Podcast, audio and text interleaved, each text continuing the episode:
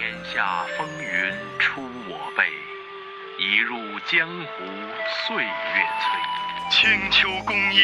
谈笑中，试问古来几人回？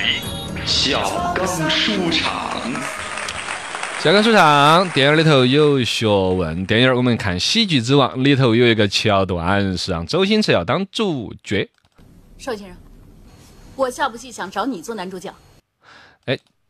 电影里头有学问说，《喜剧之王》里头呢有这个莫文蔚把周星驰介绍给一位邵先生，那个邵先生是哪个呢？哎，真真实实就是他本人去演的邵逸夫邵老板了。这个大名鼎鼎的邵逸夫是上海人啊，他来家里边排行老六，说到了香港之后呢，就大家尊称为六叔啊。然后呢，这个邵逸夫的邵氏影业公司也拍了上千部的华语电影嘛，然后包括 TVB 也是他们家的，是吧？啊，各种 TVB 的事业嘛，撑起了整个香港电电影电视的一个半壁江山那种嘛。然后慈善事业，你还是捐了百多个个亿。包括整个中国的首部有声电影，就他娘家拍的，叫《北京龙》嘛，嘎，这都是传奇的传奇了啊！包括在一九九零年的时候，我们天上有颗星星儿，都叫邵逸夫星啊，当时是我们中国发现，因为自己哪个国家发现的星星儿就有命名的权利。第二八九九号行星命名为邵逸夫星啊，这个就是与日月同在，也不是与日月同在，说的又狠了一点，就是说这是相当的一种荣耀了，是吧？二零零二年的时候，他又创立了这个号称“东方诺贝尔”之称的这个邵逸夫奖，对于数学啊、生命科学啊、天文学啊，反正各种奖励啊那些。邵逸夫老先生一辈子各种勤奋，投资了大量的一些电影，培养了大量的一些演员，而且他是到一百零四岁的时候才退休的嘛，是全球最长寿、任期时间最长的上市公司的 CEO 啊，随便哪一点说出来都让人佩服的不得行了。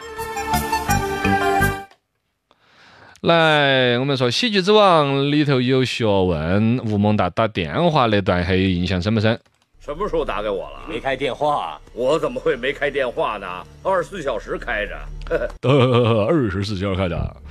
电影《喜剧之王》里头有学问呢，这个吴孟达跟周星驰两个互相在那儿对话，其中呢说到了打电话，手头拿到个大哥大。关于大哥大这个东西，其实还蛮有的一说的。香港电影里头我们看的比较多，嘎，嘚儿大一个方砖那种，那人是说话的时候可以通话，是吧？要打人的时候可以拍人，我都要拍一砖，那个比砖拍的还惨，是吧？然后呢，这个名字其实还真是跟香港这个电影圈子有关系，而被命名叫大哥大的洪金宝啊，也不是他命名嘛，因为洪金宝呢，当时在片场当导演呐，移动电话一直拿在手上那种，然后呢，喂，然后就就就平常时候弄这个大哥大在那儿发号施令呐，然后这样香港整个电影圈里头，大家都尊洪金宝为一个大师兄级的一个人物啊，平常说呢，大家都把他喊成大哥大之类的，所以说大哥大手上拿的那个通讯设备就叫大哥大。因为报纸上采访洪金宝了一下，就是说，等下等下，看我的手机来，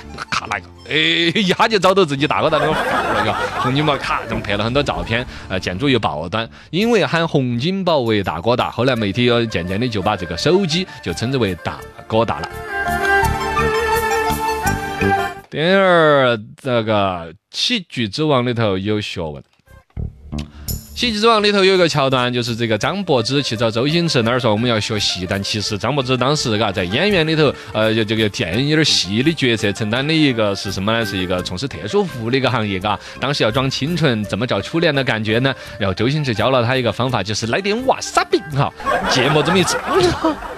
哥，你怎么才来？不是 就就那种我我恨你，我我恨你，就是像是嘴巴头包着芥末那种难受的劲儿弄出来的。其实关于这个芥末啊、瓦萨米啊，呃，真正的要去细分下来，不是一个东西了。芥末呢是由这个芥菜籽儿呃磨出来那种高高黄色的，就是大家爱说的黄芥这种东西儿。这个其实肯定不是日本人发明，他们很多文化都是我们中国人的古代传统，他们呢就是保留的比较好而已。嘎，我们从周。菜的时候就已经开始在宫廷当中用芥菜籽儿磨得高，那个都吃的辣的啊，喷喷喷的，是吧？后来再传到日本，因为日本呢，它岛国嘛，啊，吃海鲜呢那些，就是你吃生鱼片儿呢，总觉得哎呀，那哪儿有细菌呐，就受不了，就就就就就蘸点儿这个。然后呢，在日本有所谓的瓦萨米，大家现在基本上就把瓦萨米就是芥末，芥末就是瓦萨米这么简单理解。但其实要细分之下的话，真正日本的瓦萨米是山葵这种植物的根，然后做出来的山葵酱，这个东西儿成本要高得多，也不好保存的。实际上。就是应该就是我理解就是绿芥嘛，芥末我们现在分黄色的和绿色的是吧？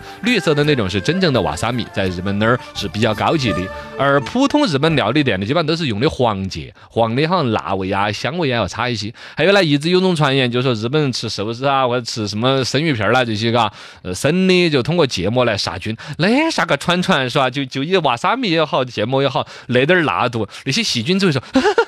好舒服，好舒服是吧？起不到杀菌的一个作用，但是它能够呢，呃，打开你的味蕾，让你吃那些美味呀，品尝比如说这生鱼片本身的鲜美呀，啊，起到这么一个调动味蕾的作用吧。